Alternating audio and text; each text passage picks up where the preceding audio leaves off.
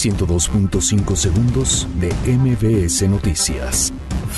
Elementos de la Policía Federal detienen a El Huguito, líder de la Unión Tepito.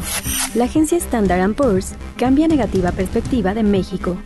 Andrés Manuel López Obrador pide difundir videos del despegue del helicóptero de Marta Erika Alonso y Rafael Moreno Valle.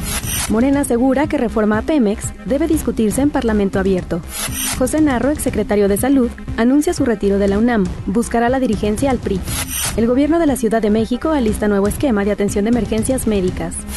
Gobierno federal investigará a la Universidad Autónoma de Hidalgo por lavado de dinero. Semana asegura cerca de una tonelada de cocaína en Guerrero.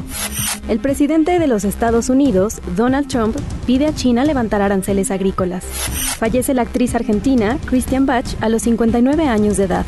102.5 segundos de MBS Noticias.